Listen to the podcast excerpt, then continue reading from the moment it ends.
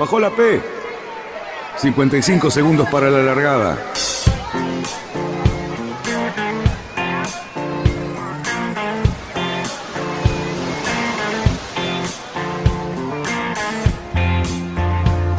Así comienza Radionautas. Toda la información de la náutica argentina. Vamos bien, vamos bien. Orsa, Orsa, Orsa. Vamos bien. Orsa, Orsa, Orsa. 5, 4, 3, 2, 1. Largamos. Buenas tardes, radionautas. Sí, señores, hoy es viernes y esta es la hora justa en la que comienza el fin de semana. Así es, y un fin de semana, señores, con agua, bastante pasado por agua. Está lloviendo en este momento acá en San Isidro de una manera loca, así que bueno, hace tiempo que no veíamos una lluviecita así, tan constante, desde las 2 de la tarde más o menos. Pero bueno, ya veremos el pronóstico en un rato, pero hoy tenemos un invitado sumamente especial, tenemos una mesa bastante concurrida, así que a Luis Petec y a Cali Cerruti les dejo la continuidad de este comienzo de programa. Adelante. Yo le voy a ceder, mira, a la falta de Fabián, le voy a ceder a Luis Petec el que tenga el honor de presentar a nuestro invitado y al, y al que va a venir ahora dentro de un ratito. Se lo merece Fede, eh, Luisito, que está permanentemente más en contacto con todos ellos, estos personajes. Bueno, entonces voy a aprovechar, voy a tomar la palabra, voy a interrumpirlos a todos y me voy a hacer ancho un poquito. Este, y la verdad que Charlo. Los molesto, la verdad. Pero bueno, por ahora lo tenemos a Fede Norman, el rosarino que está en el Atlántico rompiéndola toda con los mini Transat. Este, ahí, ahí, a pocas, pocas millas de, la mini Transat. ¿Cómo estás, Fede?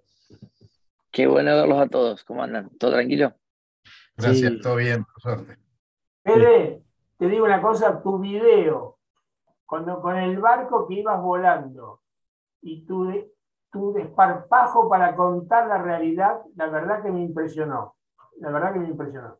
Sí, para, vamos a ver, ¿eh? Pongámoslo, pongámoslo para que todos vean. había una cuota de iracundia que realmente me impresionó. Ahí va, ahí va. presten, atención, ¿eh? Se viene ahí atrás. Un pequeñísimo uh. Viene con todo. Lluvia, cachetada, viento.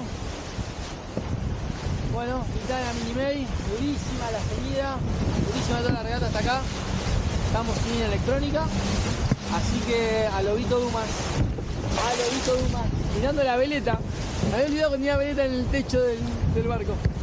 Así que bueno, volviendo a sentir el barco. Timonear de noche fue un. Ahí, ahí me la pongo. Me la pongo. Papá.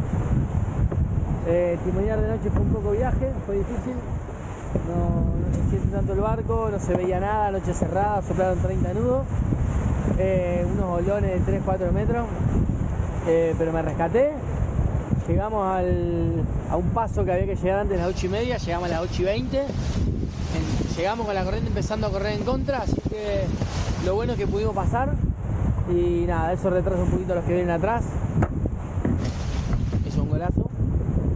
Y nada, acá tirando, todavía quedan 200 millas de popa, como venimos acá, y 160 millas de subida.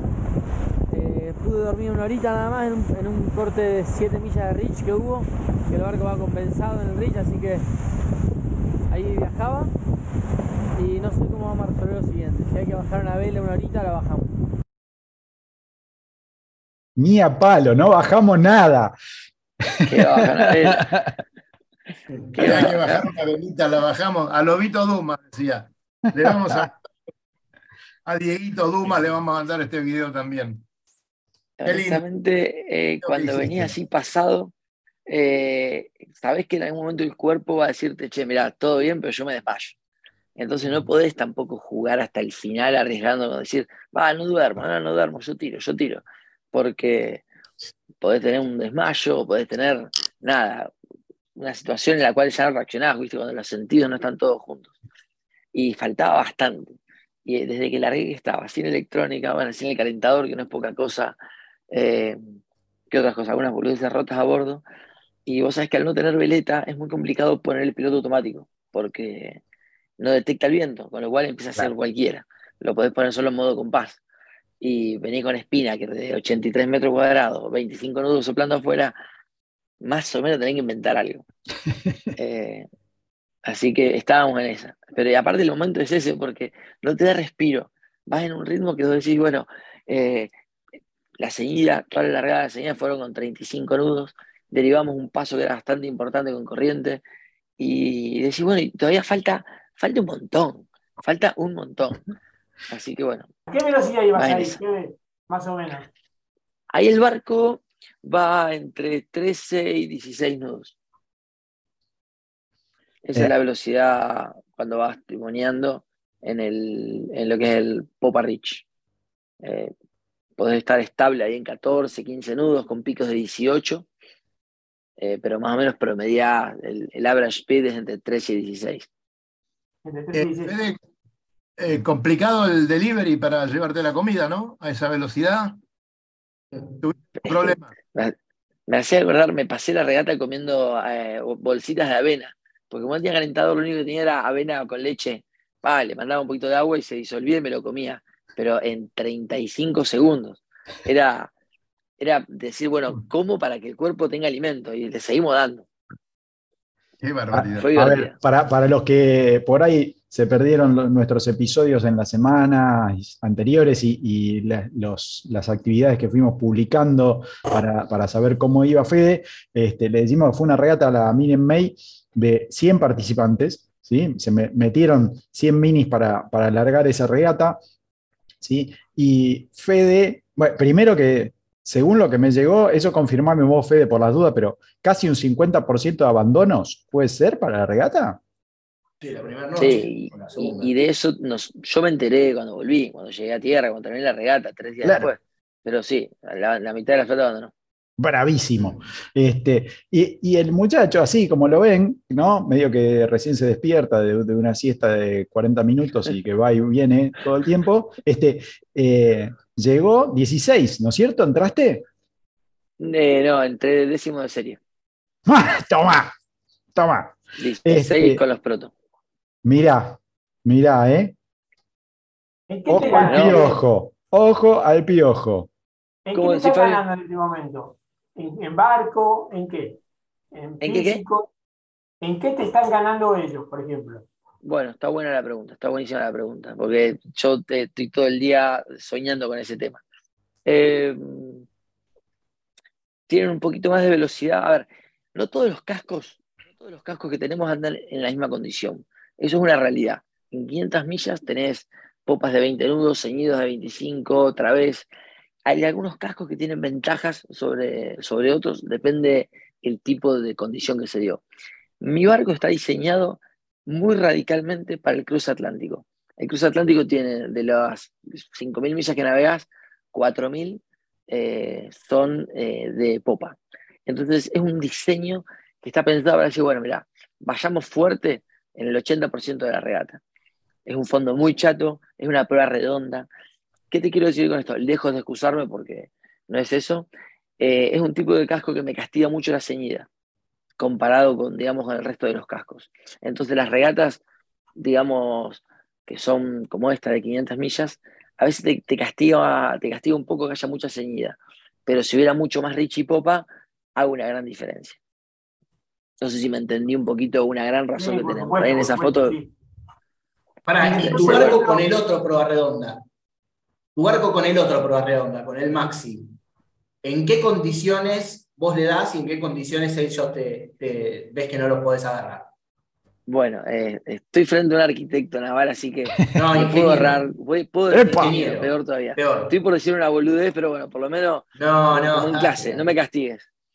Eh, creo que hay una diferencia en el rocket del barco. Mi barco, además de prueba redonda, y, rail, digamos, y bandas derechas, que es lo que te genera la prueba redonda, tiene fondo chato, pero muy chato. Es como si agarras una tabla de windsurf y la comparás con el Rocket que puede tener una tabla de windsurf del año 72, que eran para navegar.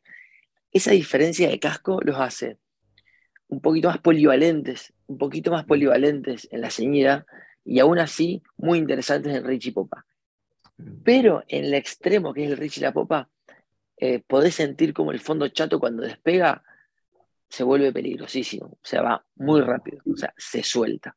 Hay una diferencia también en la quilla, la superficie de quilla también tengo un poquito menos de superficie de quilla.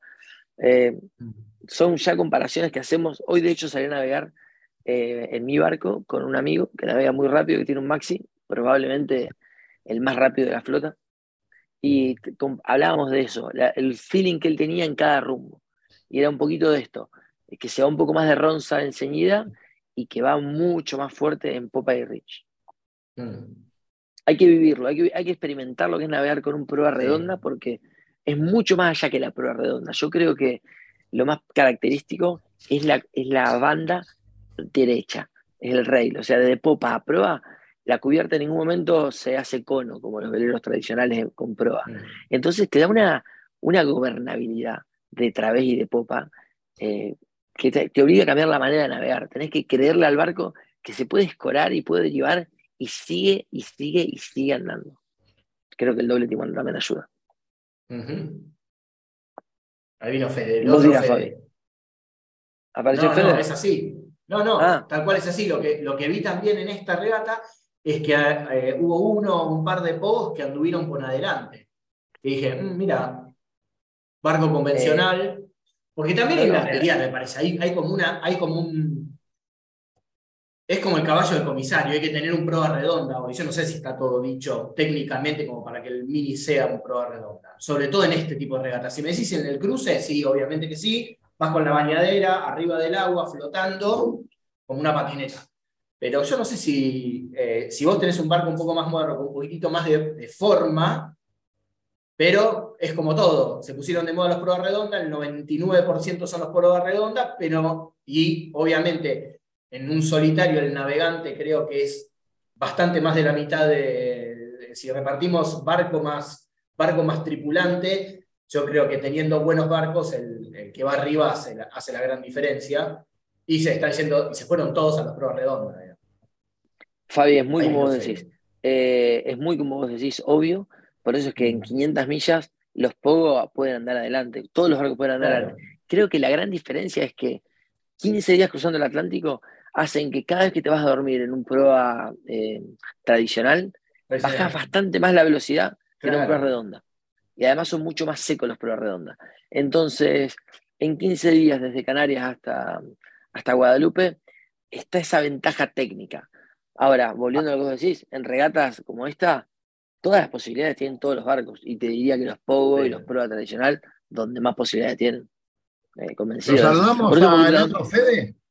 Nos saludamos al otro Fede que acaba de llegar ahí. ¿Qué hace Fede?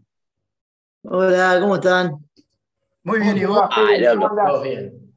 No me dijeron que venía mi mentor. No me dijeron que venía mi mentor al programa. Señor. Colorado. no, a ver, le, le, cuento de un Fede al otro. Los traje porque si no nos chamullan ustedes, ¿viste? Los agarro por separado y nos chamullan mal, nos dicen, no, es mejor este barco que el otro. Acá ya está, acá lo tengo a los dos. A ver, che, ¿qué proto va a andar mejor? ¿Qué serie va a andar mejor? Todo, nada, nada de chamullas. ¿eh? Waxman viene de ganar dos regatas de dos regatas. O sea, las dos regatas que se presentó, llevó la copa. Así que palabra mayor. Acaban de alquilar palabra mayor. Yo de ahora más me quedo callado. Ahora van a tener, ahora van a tener un, lindo desafío ustedes dos, ¿no? Con el caballo del comisario y uno que pinta bastante bien también, ¿no? Sí. sí, sí, sí la, mini Fastnet. Corre la Fastnet de Fede con, con Carlos. Vamos a estar enfrentados, Fede. claro. Y con los dos barcos que están rindiendo más. Va a estar bueno, ¿verdad? Sí, sí, sí. Vamos a estar del otro lado. Nos, toca uno de cada lado esta ¿Qué pantalla con quién corres, Fede Waxman, ¿con quién corres la, la, mini de tripulante? Con un amigo de La Rochelle, justo es un amigo de Fede también, que está ahí en La Rochelle. Crack, con un crack. Nacionalidad. Una estratega. Un francés. Francés. Bien. Un francés, sí. Bien, bien. Che, Fede Waxman, Está muy flaco, viejo. Si está mi vieja te estaría. Comé, nene, comé. Sí, sí, sí, sí. Tenés que preparar un poco. ¿Cómo, cómo viene el tema físico? Eh, es que no, no, no, no, no estoy teniendo tiempo para nada. La verdad que llegué ayer de, de Barcelona y hoy ya estoy con, con el barco casi pronto. Mañana lo tiro al agua y da el tiempo justo. Estoy, Bueno, pero Este, da- da tiempo. Estás más de laminador que de otra cosa. Claro. Y lo que pasa es que va tan rápido, va tan rápido que se le va el casco, ¿viste? Se, le- se lo limpia el casco. Este, Eh, a ver, afuera- otra, otra vez, para ponernos un poco en contexto, Fede Waxman acaba de ser el ganador en proto y en la general de la Solomet, que es del lado del Mediterráneo, ¿sí? Eh, con una pequeña diferencia, él con el segundo, eh, parece ser que no sé, el resto de la flota tuvo algún problema porque le sacó seis horas al segundo. Este, no sé si era como, como Fede Norman, que tenía muchas ganas de irse a dormir, entonces se aceleró por encima de todos los valores, o, o qué pasó ahí, pero bueno, eh, la verdad, casi un escándalo, diría yo. Qué Gracias. barbaridad. No, pero en realidad, te voy a decir, más allá de felicitarte, es para preguntarte el porqué de tanta diferencia en una clase, digamos, casi monotípica, ¿no? Eh, el barco que tengo es un barco bastante. eh, a ver, es de los barcos más rápidos de la flota, sin duda. Y en esa regata sí que había uno igual, igual al mío. Pero eh, me parece que. No sé, creo que saqué la ventaja cuando el barco era más fuerte y el chico que, que tenía el barco igual al mío no. Y, y después simplemente mantuve. Pero. Sí, por ejemplo, la primera la primer regata este, con ángulos cerrados ahí de, de spinnaker bien cerrado. Fui el primero en, en poner el, el spinnaker cuando tocaba y me fui separando y él lo intentó, pero no le entraba el spinnaker, no sé, tenía un spinnaker más gordo, se ve. Y me separé ahí una- unas buenas horas. Y después en la, en la vuelta mm, fue medio parecido también. Este, mm, fue medio similar, me, me, separé con- también con la misma vela, con el pico de ángulo cerrado. O sea, en realidad me estás diciendo que tu diferencia se debió a unas decisiones estratégicas más decididas que la de tus, que tus competidores. Sí, en la, segunda etapa este, intenté tres veces con el spinnaker y se me acercó él. Primero había largado bien, yo estaba adelante con una, una- ventaja común y corriente de cualquier regata de 3-4 millas. Este, y, y, y el ángulo se empezó a abrir y digo, bueno, está, tiene que entrar el spinnaker, lo intenté, pero como había tan poco viento, es eso de que se te desinfla y, y bueno, se me, se me acercaban, se me acercaban, la flota se me acercó un montón. Para la tercera, que el, bar- que el viento ya quedó un poco estable, igual del mismo ángulo, 120 por ahí, se empezó a rendir, sí, el spinnaker. Y ahí él lo intentó, vio que yo me separaba y no, no, no, no le funcionó tan igual. Se ve que él puso el spin más grande que hay, que es más bolsudo, más gordo y no, y no, no lo podía aguantar o, se, o caía más de ángulo. No sé por qué, pero bueno, yo la pegué con la vela y, me separé un montón. Sí. Che, a, a los Fedeman le quiero decir algo y les quiero preguntar también, a propósito de, tu delgadez, eh, Wackman. Che, ¿cómo se preparan con esto antes de, de un cruce como el que están por hacer? Eh, me imagino que ahí tienen que estar muy fortalecidos porque el físico va sufriendo mucho, ¿no es cierto? ¿Tienen alguna, alguna preparación especial? ¿Tienen nutricionista? ¿Cómo viene esa mano? El Fede toma birra.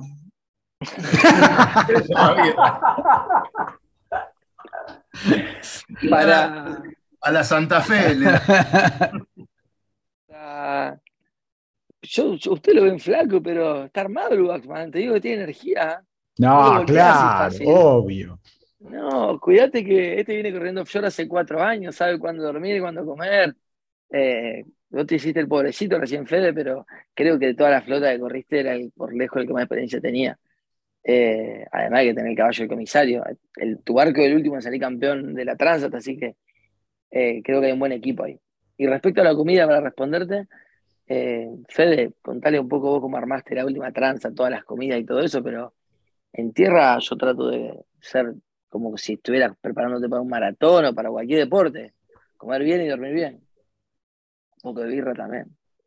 Comer bien y dormir bien para después ni comer ni dormir. Y un poco, un poco pasa, sí. Un poco así. Bueno, ¿cómo, cómo hiciste con, la, con el corte de luz que tuviste, el corte de instrumentos? ¿Cómo, te la, cómo la gerenciaste en la, en la regata? Eh, fue un garrón, porque además recién empezaba la regata, faltaban 500 millas, entraron 35, 40 nudos y se apagó todo lo, lo que es instrumentos de viento. Lo hinchabuelo es que sin instrumento de viento ya te das una, una, idea de que va a ser complicado timonear. Logré que en la popa básicamente me logré hacer un hueco timoneando con el piloto en modo compás, eh, con la ola. Logré que era una noche que había poco cambio de viento, poco shift, poco borneo, y había ola tan alta que medio que el barco había enganchado una posición que planeaba solo. Y básicamente dije, bueno, este es mi momento de dormir, y como vi que andaba, me mandé como cuatro horas seguidas de sueño y eso fue un colchón espectacular. Qué bien. Bien. Uh -huh. Digo cuatro horas y son, son ocho siestas de media hora. Claro. Sí, sí, me imagino, sí, sí. Cachitos de 20 minutos, sí. Claro. Sí, con uno, y con uno, con uno de los sentidos o con casi todos los sentidos puestos en cubierta, digamos. Sí, vas con un ojo sabiendo la situación general, por suerte en un lugar que había, no había ninguna geografía, no tenía barcos cerca, tenía un solo barco a tres millas que lo usaba de comparación. Mm. Nada, es un momento en el que también hay un momento de feo, decir, bueno, cierro los ojos y cierro los ojos. Si aparece un, qué sé yo, un barco sin AIS o algo en el medio, bueno, mala leche. Mm. Claro, mala leche y se acabó. Ahí tenemos eh, la presencia de Hernán Martínez, que nos acompaña hoy, vamos a hablar de un tema escabroso. Eh, me parece que nos vamos a divertir un poco con ese tema también. ¿Eh? Sí. Eh, sí, sí. Principalmente no los, los, Fedeman, los Fedeman se van a divertir mucho con esto.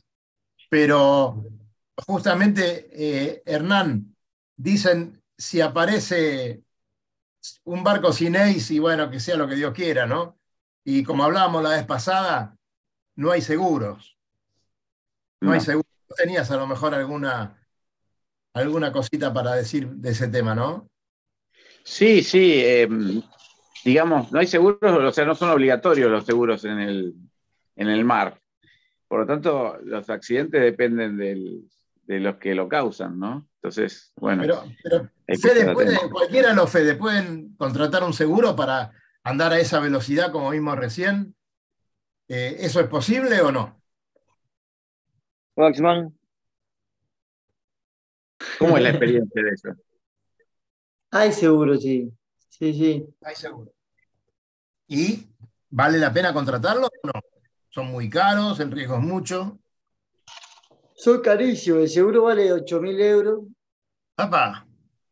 Sí, 7 mil euros, 8 mil euros. Y, y no, no lo, lo, da solo una empresa a través de otra empresa. Es, es, es carísimo.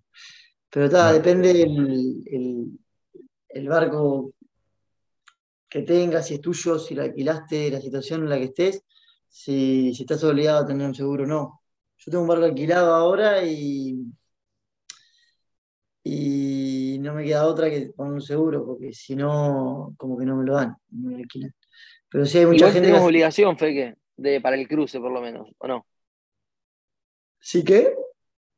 Cruce estamos obligados a sacar un seguro. Para todas las regatas tenés que tener una, un seguro de responsabilidad civil que hay, pero es un, es un seguro que en realidad te lo da la, la licencia federativa, ya te lo tenés. No, claro, no, no estás exacto. obligado a tener el seguro este de, de, de, de, pago el barco si se te hunde, ese no, no, no tenés obligado claro. a tener. Claro. Lo que hablas de 8.000 euros este, es el seguro de responsabilidad civil o, o, o es el seguro del barco. Es todo, el de 8.000 euros es, es, todo, es una póliza de un seguro que tiene todo. Entero. Entonces, pero tenés que pagar, este, no sé si es un deducible, de, no sé, es altísimo, y te cubre el barco entero por, ese, en particular el barco este está asegurado en 200, 210 mil euros, algo así. Uh -huh. ¿Y te incluye a vos ¿O, no te, o te excluye a vos? Sí, ¿Te incluye? sí. Sí, no Ajá. incluye velas, no sé por qué no quieren, no incluyen las velas, esas cosas, como cosas que, que se vayan a romper, no las incluyen. Bien. Velas y tal, pero sí, sí que está, que la jarcia y el barco, y sí. Y, si, y cuando hay que todo un movimiento con el barco, que se cancela un evento por ahí o que no, que no se puede concurrir o que se hace toda una logística y después no se, no se usa, hay algo que lo, que lo, que lo soporte, digamos, esos, esos gastos, eso no. En ese sentido, No, digamos. no, no, te clavaste, te clavaste como un zapato. Tenés que, Ah. tenés que alquilar el, tenés. Yo en mi caso no me queda otra porque estoy alquilando el barco y el dueño me lo alquila si pago el seguro, si no, no me lo alquila. Claro. Y- Bueno, no vamos a entrar ahora en la letra chica, Hernán, porque viste lo que es eso, ¿no? Varias Sí. Pero de lo que vamos a charlar con él en un rato, y ahora los dejo continuar, creo que Ah. Cali tiene también la meteorología para este fin de semana que va a ser importante. Pero ¿sabe qué vamos a hablar? ¿Qué pasa ante una separación con los barcos? Con los barcos de todos, ¿no? Con los barcos deportivos tan extremos como los de los Fedeman. Pero este, bueno, de eso vamos a hablar y sabemos que, bueno, hay para hacer sopa de, de esos ejemplos, ¿no? Así que en, Sí, sí. en minutos lo vamos a estar tratando. Cali, eh. ¿tenemos servicio meteorológico? Tenemos toda la información para este extraordinario fin de semana. Tenemos A ver. el- en realidad tenemos lo que tenemos es el programa de Netflix. Eh, sí, me parece.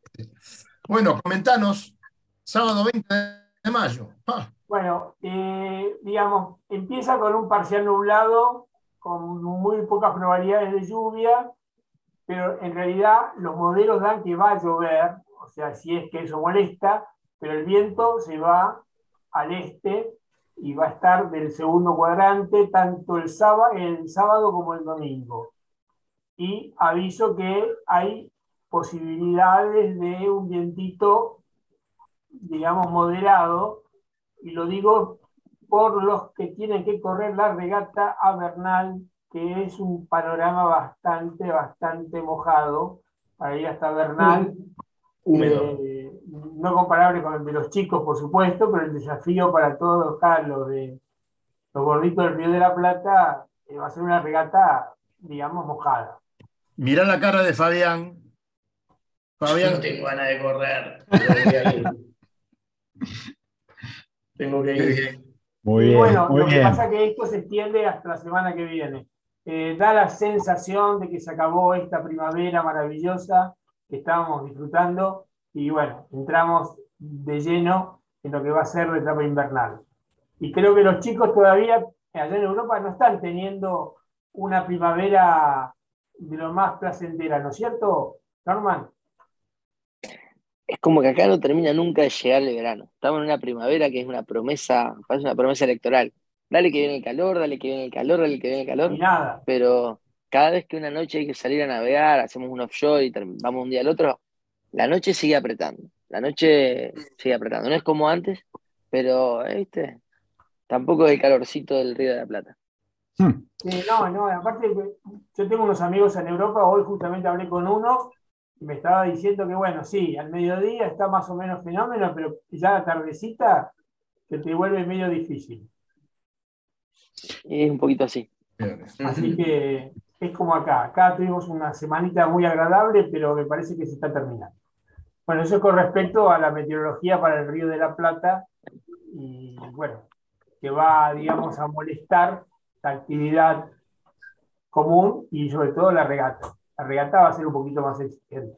Bueno, llegó la etapa de regatas con traje de agua, ¿no? Basta. Sí, sí, Acá el sí, Río de la Plata ya. está. Sí, sí. ¿eh? Ya, ya estamos, ya estamos.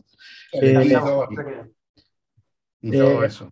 Chicos, ahí, ahí veo, bueno, ahí nos vamos a la cocina a ver si comemos algo. Che, eh, ¿cómo están con el tema clasificación? ¿Cómo cada uno? A ver, cómo, que nos cuenten un poquito en qué, en qué estadio estamos. ¿Llegamos, no llegamos? ¿Tenemos que robar millas en algún lado? ¿Cómo viene la cosa? Feque, ¿cómo venís? Yo estoy más jugado, creo que Fede, ¿no? Fede, vos ya estás, ¿no? Con la, con la, con la mini May metí lo que me faltaba, así que parte de llegar en la regata fue sacarme de encima la mochila de, de ir atrás de las millas. Así que el próximo destino es Guadalupe. Eh, ¡Vamos!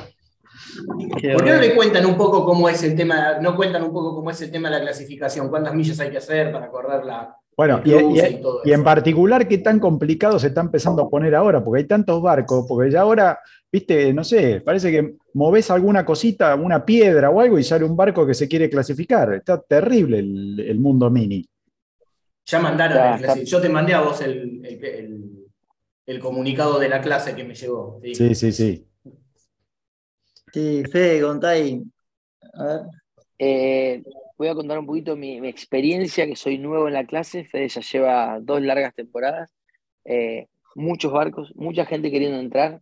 Eh, pareciera que, que explotó porque hay una cantidad de diseños nuevos. Pero particularmente para clasificar tenés que, luego- tenés que hacer mínimo de 1500 millas en regatas oficiales del- de la clase. Y después tenés una regata que haces en, en solitario contra nadie que se llama Calif, que es de 1000 millas. Es un circuito que lo podés hacer cuando vos quieras.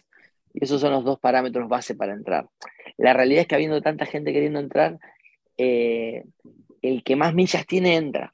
Con lo cual ya no es solamente hacer el mínimo, sino que para, esta, para este año el piso fueron como 3.200 millas más la Calif. O sea, 4.200 millas hubo que hacer para clasificar. Con Fede estamos entrando con un sistema especial de wildcard, que es el que estamos aprovechando para hacer una campaña más corta. ¿Vos por qué etapa venís, Fede? Sí, le pedimos la excepción al- a la clase por Sudaca, básicamente. Guardan, guardan tres plazas para Sudacas y están orgullosos de guardarlas y contentos, en realidad no es que... Pero claro, los otros 70, 80 personas que ya tienen la clasificación hecha pero no están en- clasificados a la mini, eh, están, están esperando que no, que no lleguemos a las millas. Entonces a nosotros no, a, a nosotros nos dan la, la plaza, pero no nos aseguran en, en realidad clasificar a la mini. Nos dicen, te guardamos esta plaza hasta que, hasta que, hasta que hagas las millas y, y todas las condicionantes que, que te ponemos. Y bueno, yo la de la Calif ya la tengo hecha por haber hecho la Transat. Solo tengo que hacer las 1500 millas. Y tengo hasta el día antes que se largue la Transat, en realidad, o sea, hasta la última regata, ¿no? Antes ¿Y, de la Transat. y cuántas, cuánto tenés en el kilometraje? Tengo 900. 900, sí. Y ahora sumás 850. 300 con la Fastnet. Tengo 850. Y con la Farnet sumo 600. Y quedo ahí. Me faltan otros 50. y ¿Son 1200 la Fastnet? Las Farnet son 600. 600. Y por eso, ¿y por qué sumas 1200? No, sumás 600, dice. Ah, sumás 600. No, pero pará, si es de a 2, ¿no sumás la mitad? No, no, no. No, no, sumás las millas de la, de la regata. Ah, Sumás pensé que cuando 600 corrías en dobles, sumabas la mitad. No, no. No, no, no, no, Mira, no. por Sumás las millas de la regata y, y ahí me quedo a la puerta, me faltarían unas 50 si es que las Fastnet las hacemos todas, pero tenemos una regata que se llama la Puru, que son otras 500 o 600. 600. Y esperemos con eso entrar. Y si no, en realidad antes de la Puru, si estoy un poco asustado, hay una regata que podría llegar a hacer que Ujú. después de la Fastnet. Estoy analizando a ver si la hago o si no la hago, porque sí, son 250, pero ya como que estaría clasificado antes de la Puru, que la Puru es esta regata que está muy buena hacerla a todo, a romper todo. Entonces, Bueno, eso. chicos, la verdad que impresionante. Allá son las, ¿qué hora? Ya las 12 de la 12 y noche. media. 12 y media. Y está sufriendo Wasman, ¿eh? A Norma Andá no, redondeando, no. a- andá redondeando porque ya estamos en el horario de ir a dormir. No, No, che, no, es que-. Están, es que yo llegué- en total, están en total libertad, muchachos, para dormir. Llegué a Barcelona manejando ayer, manejando y estoy roto. Llegué hoy, armé el barco como pude, porque mañana lo quiero tirar al agua porque hay unos entrenamientos. Entonces, claro, estoy destrozado. Venía, manejaba, dormía y contestaba los WhatsApp del rompequinoto de, de radionautas. Terrible, terrible, pobre Fede. Este, Chicos, ¿están bueno. en la misma ciudad ustedes ahora en este momento? No te escuché bien. ¿En, en qué ciudad están en este momento cada uno? ¿Vos dónde estás, Guasman? Yo estoy en, en Lorient y Fede en La Rochelle. Ah, Este, vos yo estoy más la Rochelle. Che, le, le saco la última pregunta y después, si quieren, apagan las cámaras y se van a dormir. Eh, pero no puedo dejar pasar el- la comparación entre los dos protos. Por favor, van a hacer la Fastnet y quiero saber, a ver qué opinan. Este, Fede, El otro, de- el otro del- proto. del- claro, Fede, ¿qué opina de- del Ah. de Carlos Manera, que es el otro proto, digamos, nuevito, con una botavara que se arrugó y no sabemos bien por qué, y está medio rara, este, y un fondo medio extraño. Y, y me parece que Fede Norma está mirando para otro lado porque no quiere largar prenda de qué es el as en la manga que tiene ese proto, ¿viste? Entonces, che, muchachos, los pongo cara a cara y me cuentan. No, no, para, eh, na- no, no viene lejísimos de ahí. Eh, mira, tengo la suerte de poder correr con, contra Fede y va a ser divertidísimo, pero fuera de lo divertido que es, creo que cualquiera de los dos barcos eh, están de cara a ganar la Transat, mucho más allá de la Fastnet, los dos, tanto los timoneros, los dueños del barco, el Fede y Carlos, con los barcos que tienen, eh, por lo menos a mí me pone una condición incomodísima porque están los dos muy picantes, o sea, están los dos picantísimos. Como que no, no podés, no podés, eh, no podés apostar por ninguno de los dos porque, nada, son, la verdad que los quiero mucho a los dos, me, me han enseñado todo el camino hasta la Transat mía, fue empezando con Fede y Carlos, que también que me ha tirado muchos centros, eh, y que ahora estén enfrentados el uno al otro al punto de, che, mirá, hay cosas, los veo, no pueden charlar, hay temas de los que no pueden charlar, porque ya es información sensible. Así que nada, creo que está divertido, está divertido para verlo de afuera. A ver lo tuyo, vos, más. No, el barco de Carlos, si le das un- un- una temporada más, yo creo que indiscutiblemente tiene que ser más rápido que el mío. Indiscutiblemente. O sea, lo que falta es un tiempo de desarrollo y otros barcos al lado de él.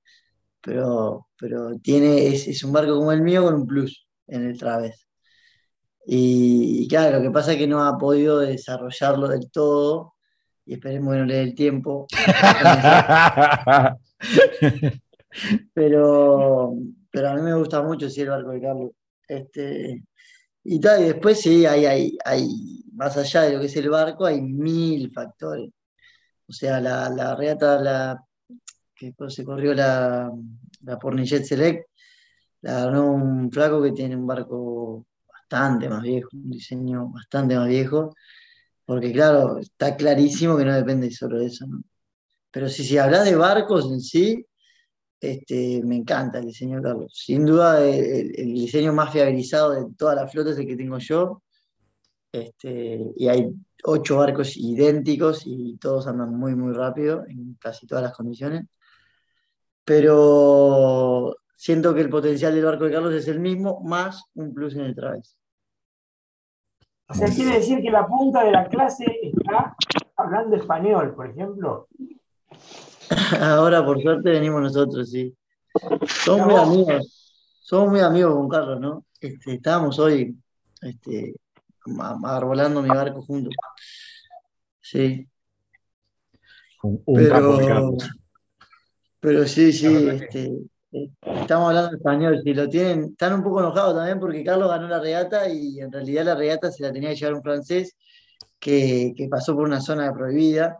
Entonces, Carlos que fue y le dijo, "Oh, pero le van a dar la regata igual, si, si me sacó nada, me sacó media hora y, o, o menos, y, pasó por adentro de una zona prohibida, no, sí, lo vamos a penalizar, y al final no, no se lo merecía el francés, era la regata era de Carlos.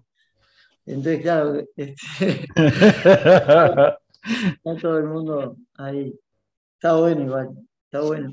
Copamos la base Yo, Oriente. yo de afuera lo veo muy entretenido que, que un uruguayo, un español estén tan metidos en la lucha. Lo hace, la hace bastante abierta a la, a la- a la categoría.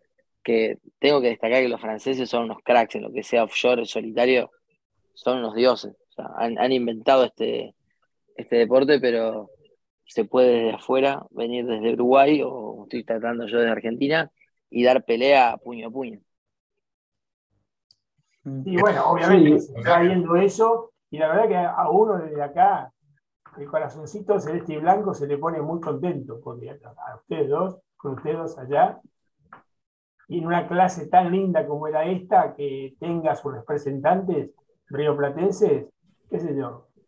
Es un lugar común, pero a uno lo, lo llena de orgullo. Digamos. Muchas gracias por tus palabras. Eh, se siente, se siente el apoyo desde allá. Bueno, para la FANE, para la FANE en particular hay un diseño que es el de como el barco de Carlos, pero full foiling, que va a correr en dobles, que, yo creo que es el más peligroso lejos. Mm. Para la FANE, pero no es el objetivo ni de Carlos ni el mío, que al final estamos ahí para las millas de la transa. Pero pero sí, para esa regata en particular, ese barco me parece que va a estar difícil. Eh, estás muy callado, Lobo. No, vos sabés que pienso y escucho, escucho y hablan de diseños de barcos, de velocidades y de esto y del otro. Y yo creo que acá hay algo mucho más importante, que son los hombres. Para los que hemos tenido la en, la en la vida de navegar y, y navegar largo, y navegar en mares difíciles, y navegar en una Fastnet o una, este, me concentro más en, en, mi admiración hacia, hacia estos Fedes, que con esa juventud tienen esa tenacidad, porque no es solamente subirse al barco y correr, hay que estar arriba del barco. Chicos, mi admiración total hacia ustedes, hacia su equilibrio hasta diría psíquico, para mantener tanto tiempo y tantas horas y días este, ese control mental, físico, arriba de los barcos. Eh, mm, más allá de los resultados, creo que el gran triunfo de ustedes es, este, es ese, el control que han tenido sobre su eh, inteligencia, capacidad, este, porque no están jugando un jueguito cualquiera, no es un partidito de fútbol esto. ¿eh? Eh, los admiro, los felicito y les deseo lo mejor, lo mejor este, lo suyo porque eh, lástima que no, se tanto. Sí. No solamente cuando están arriba del barco, también abajo del barco, ¿no? Todo el trabajo que tienen que hacer, la logística, planear todo, toda la movida, este, estar atento a, lo que les hace falta. Sí, sí, eh, pero ahí van, van caminando en piso firme. Sí, exactamente. A partir de que se subieron al barco, la música cambia totalmente y hay otro aire. Y a ese me refiero y a ese es el que yo va mi admiración y mi respeto, ¿no?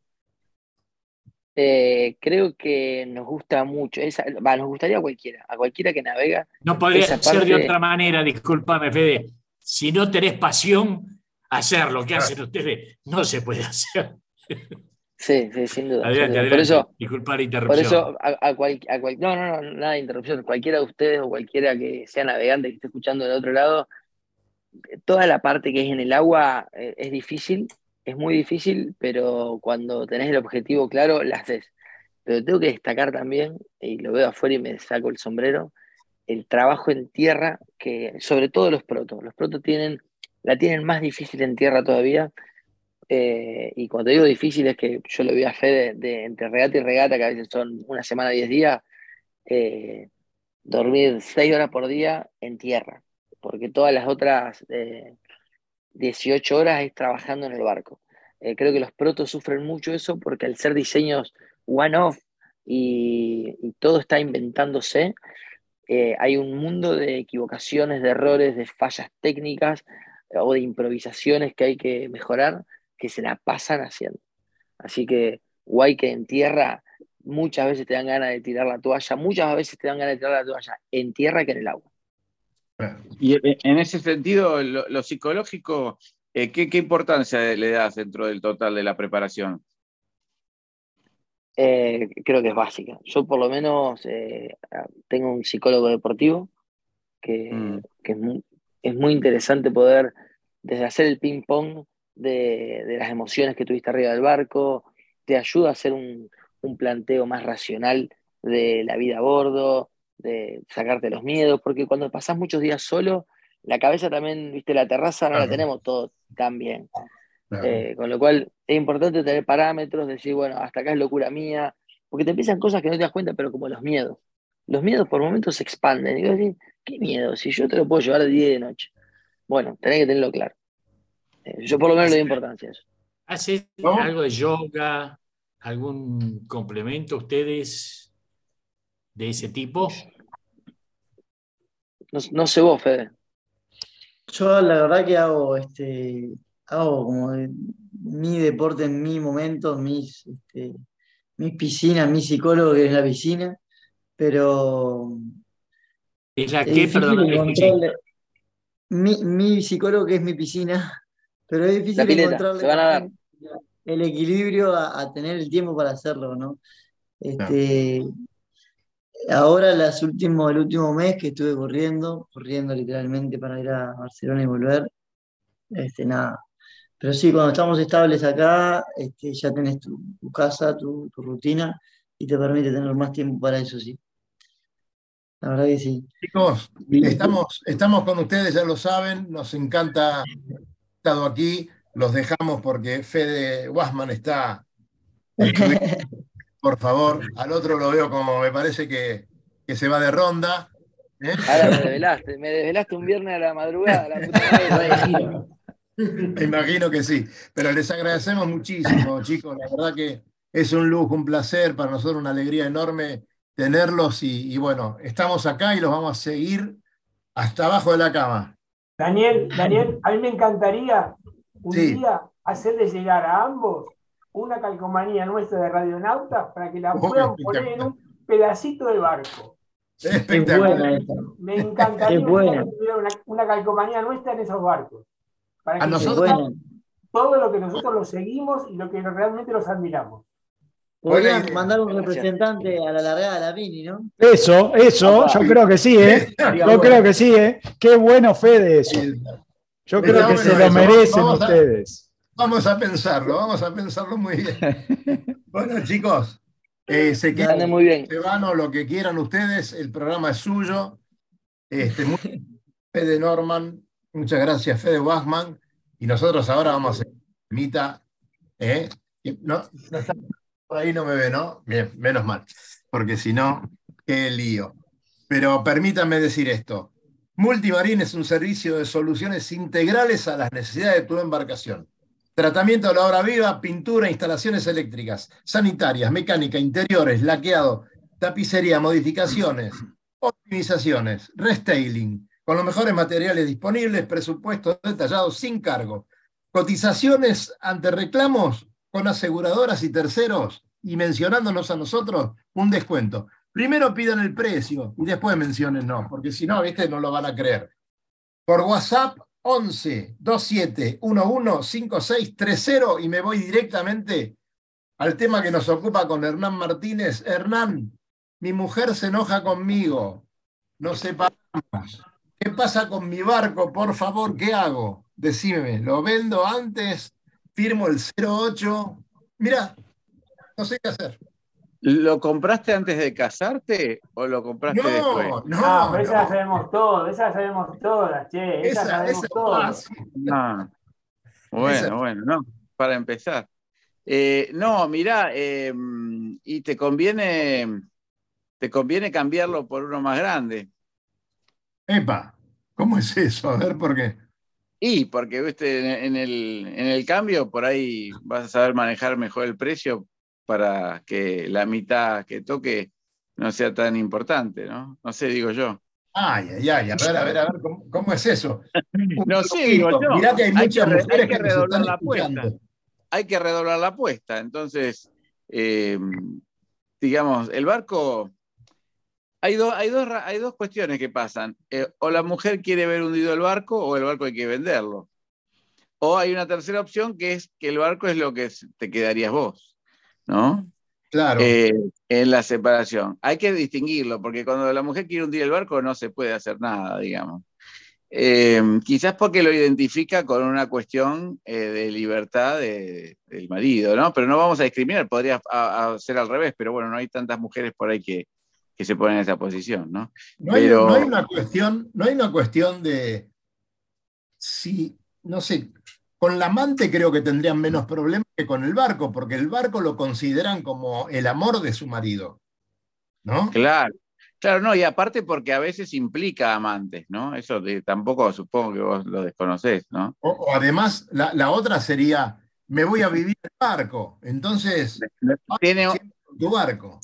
Claro, también podría dar una independencia rápida ante una situación este, transitoria, digamos, con lo cual ¿Has es un riesgo. contemplado cambiar un barco por un hijo? Eh, hay que poner la diferencia, en todo caso. ¿Cuál es la diferencia? Pode- Podemos hablar de estos temas, Lobo, porque, porque nosotros no tenemos ningún problema en nuestro matrimonio, pero, pero vos conocés un montón de casos, Lobo, ¿no? Sí, pero se lo dejaría a los abogados. Claro, bueno, por eso mismo lo tenemos, Hernán. No, el ¿Cuál es asunto es el así. El, asunto, vos, sa- vos sabés que como todo bien que se, se compra dentro del matrimonio, forma parte del- de, la, de la sociedad del matrimonio. Entonces, la Es un suerte que bien, va a correr. es un bien gana- un bien ganancial que va, Claro, se claro. divide igual que un- cualquier inmueble, vehículos y otras cosas. Claro, Estamos- entra en el me parece que nos estamos metiendo en un tema un poquito machista acá en este momento. No, no, pero, pero pará, yo, yo le voy a dar un ejemplo, porque hoy muchas mujeres que navegan este, también pueden tener ese problema y son dueñas de los barcos. claro. Eh, con este, principalmente Daniel, es, un tema, es, es un tema que lamentablemente es muy triste porque muchas veces caminamos por clubs y vemos barcos que han sido abandonados. Exactamente. legendarios y este, totalmente abandonados. Inclusive hay muchos bajo- barcos desguazados porque antes de que entren en el conflicto una de las partes se encargó de desguazarlo este, y esconder Claro. las partes. Pero creo que no es un tema para, bueno, yo personalmente creo que este espacio lo tenemos que dedicar más a, Sí, pero nuestro amigo Hernán a la Martín. regata que tenemos este fin de semana, que tenemos el campeonato Claro. metropolitano, que Pero, se ha Hernán- unido a la regata La Plata, que ha sido espectacular. Este, A tenemos, ver cómo fue, contanos cómo fue, porque después le sigo preguntando a Hernán, que para, él, para eso lo tenemos, porque nos tenemos que desasnar también. Y después te cuento, el, después te cuento el- el- la historia esta. ¿Cómo fue la regata esa de clásicos, Lobo? No, no, no, de clásico no, no. Todo fue parte del Campeonato Río de la Plata, la Copa Buquebús. Eh, tuvo su nuevamente su edición a la Escuela Naval y nuevamente la Escuela Naval, como lo viene haciendo hace ya más de 20 años, nos ha recibido espectacularmente bien este, en, su, en, en la escuela allá en La Plata. Y la Regata de La Plata siempre es, como digo yo, un, tiene su doble finalidad, no solamente el evento en sí, que no hay que despachar, que es una de las grandes cosas a evitar toda la tramitería, ¿verdad? sino que nos enseña nuevamente a entrar al puerto de La Plata, que durante tantos años, cuando yo era, hasta que se empezó a hacer este, esta regata de forma anual, eh, La Plata era un puerto prohibido. Hoy por hoy ya todos los prohibidos por lo lo, lo- difícil de su, de su llegada, y ahora ya todos llegamos al puerto de la Plata y sabemos dónde están las piedras y sabemos dónde están las farolas, y si lo tuviésemos que usar como puerto alternativa en un regreso del este, viniendo del este hacia Buenos Aires o saliendo de Buenos Aires y tener algún inconveniente, hoy entrar al puerto de la Plata ya sabemos que no es que sea fácil, pero ya lo sabemos hacer. Así que esta regata sigue cumpliendo esa doble finalidad, no solamente ser recibidos en la Escuela Naval por, los, por, la, gente de la Escuela Naval, que lo hace con mucho cariño y mucho afecto, sino además nos da la oportunidad de, de saber entrar a un puerto que durante años fue tan, eh, digamos, el mito del puerto peligroso. Así que bien, linda regata y se termina ahora el domingo con la última regata, se termina el campeonato metropolitano. Bien. Eh, perdona que haya interrumpido el tema. Este, este, Ahora, ahora, con- ahora continuamos. ¿Qué decías, eh, Cali? No, luego, ¿viste la, la partida, el video de la partida del Doña Francisca rumbo a Europa? Eh, sí, sabía de eso. Este, el hijo de Santiago, el hijo de Juan Carlos López Pena, se ha hecho cargo del barco y bueno, vino ya para este, Juan Carlos ha tomado la decisión de llevar su barco al Mediterráneo, un lugar en el que tendría que haber estado hace muchos años ya, ¿no? Este, pero bueno, ojalá que esté allá y lo pueda Juan Carlos disfrutar este, cosas que sé que es difícil, pero bueno, esperemos que lo pueda disfrutar su, su hermoso barco navegando por el Mediterráneo. Bueno, le queremos dar la bienvenida a nuestro amigo Marcelo Llori con una publicidad que nos honra también. Eh, siempre quisimos tener pocas publicidades, pero que tengan que ver con la náutica y en este caso, bueno, ya sabes, la pintura para tu barco es Llori, la masilla es Llori. Y los barnices, Lucho, y bueno, los barnices, los barnices son Llori también. Así que bien, eh, nos acompaña en su página www.yori.com.ar. Ahí tenés toda la variedad de pinturas para tu casa, para la industria, para el barco, eh, para arriba, para abajo y para los costados también. Así que, este, Shori, tu pintura, ¿eh? Y Dani, ¿dónde, ¿dónde puedo conseguir esta pintura o esta masilla o, esta, o el diluyente o lo que me falte? El diluyente, el diluyente, exactamente. Todo esto lo encontramos en las mejores pinturerías, pero bueno, eh, ya sabés que si vas a Náutica Escalada, te vas a encontrar con amigos, te vas a encontrar con Daniel y además todo el asesoramiento que necesitas para que tu barco luzca como corresponde. Eh, gracias a ustedes. Y, bueno, seguimos con el programa. Faltan cinco minutos, mira vos cómo se puso. Che, qué grande los pibes estos, ¿eh? Ahora que no están, lo podemos criticar un poco. Sí. ¿Eh? ¿Le, puedo pasar un aviso? A ver, dígalo. un oyente acá, un radionauta, Guillermo, este, me dice, este mes se aprobó la reconstrucción del muelle de madera de Colonia del Sacramento. Se va a realizar en 2024. ¿Mm? Guillermo del, Centro Naval. Muy bien, muy bien. Mira, tenemos muelle. ¿Y de qué se va a hacer? ¿Te dijo de madera? De madera. Sí, sí. La reconstrucción, igual. Sí, hay que investigar eso, a ver cómo es. Investíguenlo ustedes, investiguenlo, a ver si. Si tenemos planos o no, estaría bueno, ¿no? Muy buena. Bucearemos. bueno, quiere que sigamos. Hay un oyente también que pregunta sobre esto de los barcos y que tengo algo lindo para decir. Dale. Dice acá Pablo Rodríguez. El barco Rodríguez, Pablo Rodríguez dice: el barco es lo que me quedé del divorcio, ¿no? Y como saben, es, que y como saben que es algo importante, lo utilizan para negociar otras cosas. Esto es importante porque es el balón simbólico, es la misma razón por la cual existe un momento en el cual la contraparte quiere que el barco no, exista más, se destruya, porque hay un valor simbólico involucrado. A lo mejor el valor económico con relación a otros bienes no es tan importante. Pero es, lo que decía el lobo. ¿Mm? es lo que decía el lobo, justamente, que hay barcos que los, encontrás por ahí destruidos y, y, es por... también como decía, pero también como decía el lobo, digamos, lo estamos viendo desde una óptica muy machista, porque estamos siempre pensando de que la mujer toma revancha con el barco de todo el conflicto matrimonial. Probablemente sea así, pero probablemente también hay una óptica, digamos, machista en este momento del tratamiento del tema. No es porque no haya otros casos, sino porque, bueno, estamos viendo una parte de la situación. Es un tema como eh, para... no, no, desde ya, pero tengamos en cuenta que si vamos a las estadísticas, el 98% de los barcos están a, nombre del Señor. Pero bueno, es así. Eh, lo, más importante, Daniel, en tu caso, negociar. ¿eh? Negociar. nos, quedamos con, negociar, que es, es un buen término para, para esto. Eh, una noticia de último momento, toda, no me dijeron que no la diga, entonces la voy a decir se está armando, se está preparando y va a continuar eh, en esta preparación la Comisión Interclubes con la vuelta de los encuentros nacionales de Vela SIC y el próximo encuentro será este año, en el mes de agosto, en Córdoba. Así que están trabajando los muchachos de la Comisión Interclubes para eso, vamos a colaborar con ellos, vamos a darle una mano para que el encuentro de, o sea, la vuelta de los encuentros sea tan espectacular como fueron todos los demás.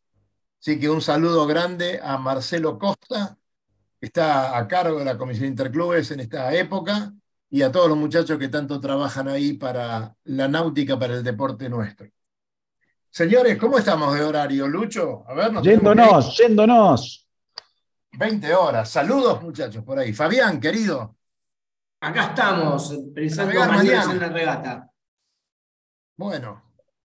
La pasa, Igualmente. Eh, y veo que Lucho ya puso la imagen, así que gracias Lobo, gracias Hernán. Amigos, nos vemos en el agua y el viernes próximo aquí estaremos. Hasta luego. Recorra islas y playas disfrutando del mar y la naturaleza. Sumérjase en aguas cristalinas y vea con sus propios ojos la danza de los delfines. La danza de los delfines. Tiempo libre, caminatas, noches mágicas y mucha diversión. Con el aval y experiencia de Lobo Janelli, la persona que más sabe de charter náuticos. La empresa que le propone navegar por todo el mundo en las mejores embarcaciones y con todo resuelto. Por mail a loboyanelli.chartersnáuticos.com